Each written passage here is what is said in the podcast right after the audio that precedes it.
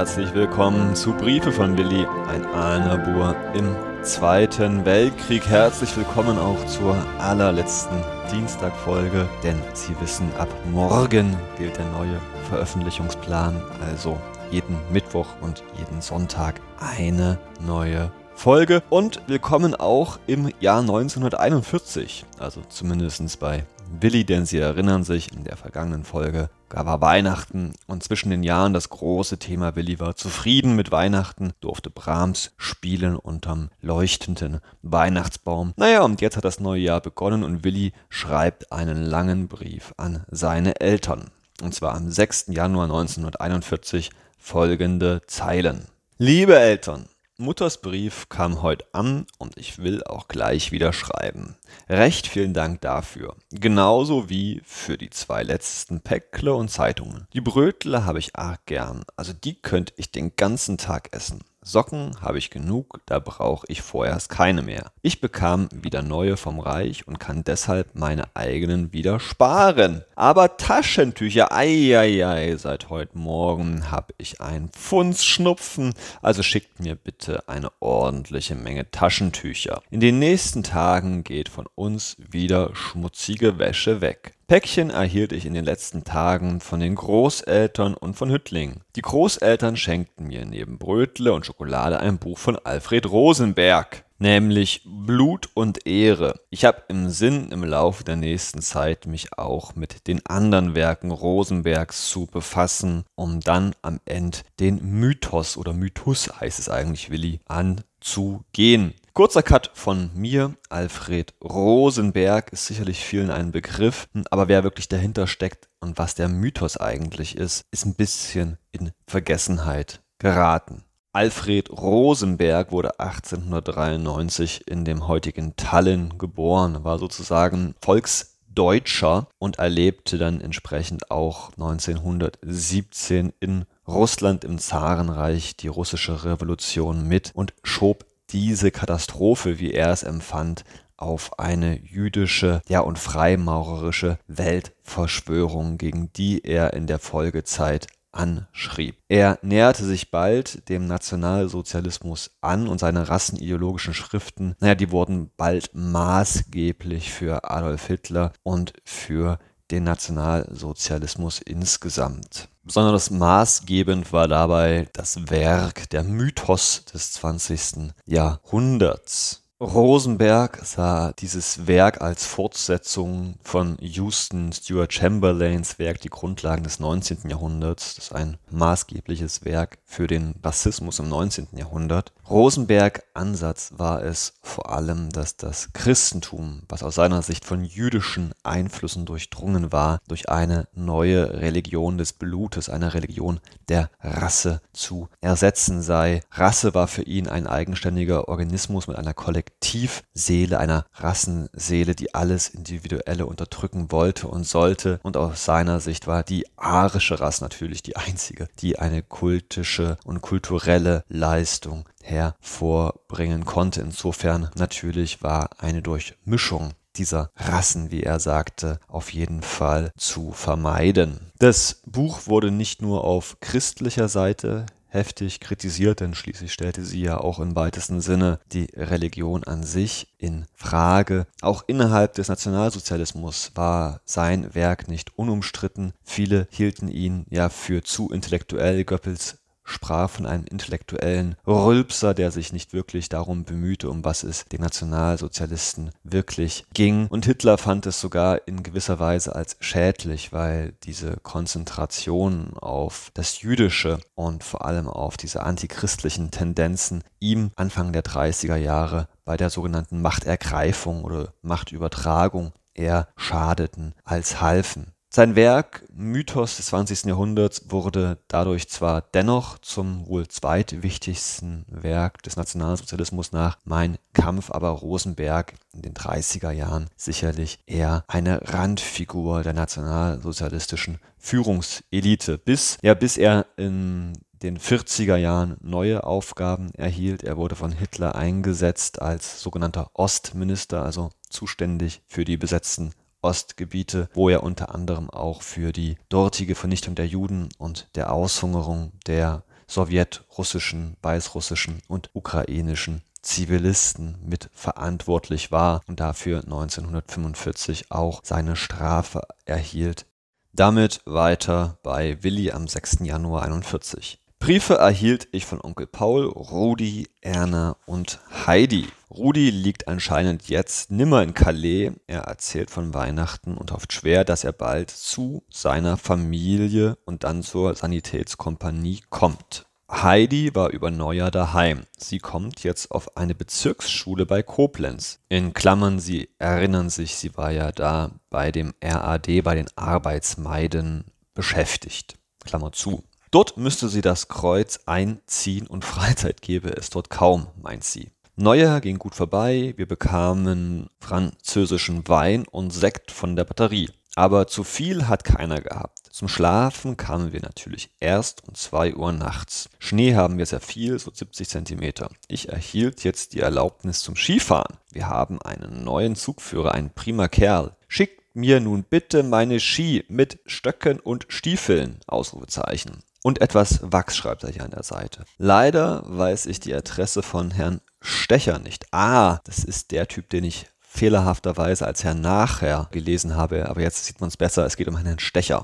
weiter. Aber Dalli Dalli schickt mir die Ski, sonst geht der Schnee vorher flöten. Ich war gestern Nachmittag zwei Stunden im Wald spazieren. Länger habe ich es nicht ausgehalten, denn länger konnte ich diesen wunderbaren Schnee nicht mit ansehen. Eben fällt mir ein, dass auch von Herrn Klaus eine Karte ankam und von Karili in Bruchsal. Außer den Taschentüchern hätte ich nur einen Wunsch noch an euch. Im letzten Urlaub richtete ich ein großes gelbes Kuvert voll mit Briefpapier hin. Schickt mir das auch bitte. Ihr braucht nur die Adresse drauf zu schreiben und zuzukleben. Bücher kaufte ich mir in letzter Zeit auch wieder. Bäumelburg, Sperrfeuer um Deutschland und einige von Binding und Rilke. Kurzer Cut von mir, Werner Bäumelburg aus Traben-Trabach an der Mosel, Jahrgang 1899, war ein Weltkriegsveteran, der in der Weimarer Republik und Nationalsozialismus schrieb über seine Kriegserfahrungen und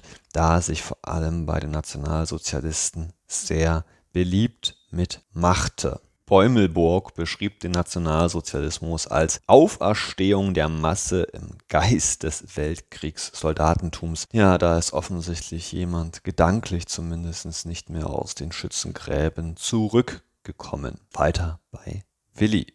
Ich habe nun den Preis der in den letzten Jahren gekauften Bücher zusammengerechnet und kam dabei auf 110 Mark einschließlich Noten. Ich kaufte mir letzte Woche die ungarischen Tänze von Brahms und einen Band mit dem Titel Das liebste Lied. Da sind Lieder drin wie Hörst du mein heimliches Rufen? Mutter, unterm Dach ist ein Nesttal gebaut unter dem Sternenzelt. Ich hab die schöne Marder nett erfunden. Sing mir das Lied noch einmal. Viele goldene Sternlein stehen. Punkt, Punkt, Punkt.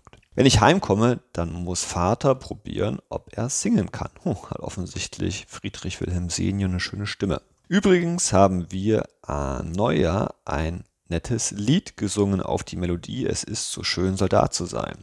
Der Kehrreim hieß Soldaten sind Soldaten und keine Akrobaten, sie kennen keine Urlaubspein, bei uns da fährt der Spieß allein. Allerdings so krass ist es doch nicht. Habt ihr wieder neue Schallplatten bestellt?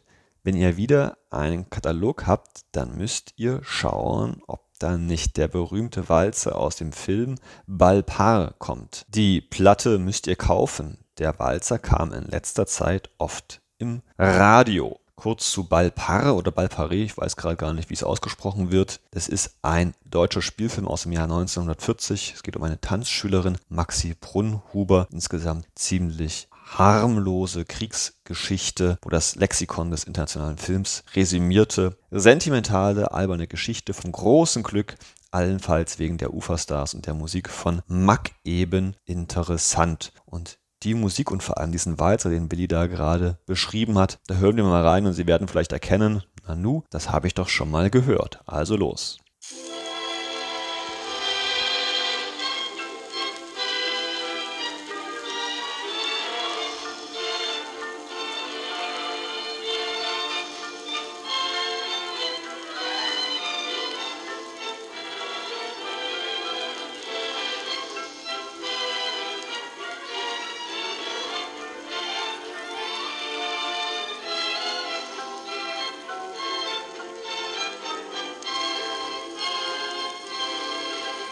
Münchner Geschichten von Theo Mack eben aus dem Film Belparé.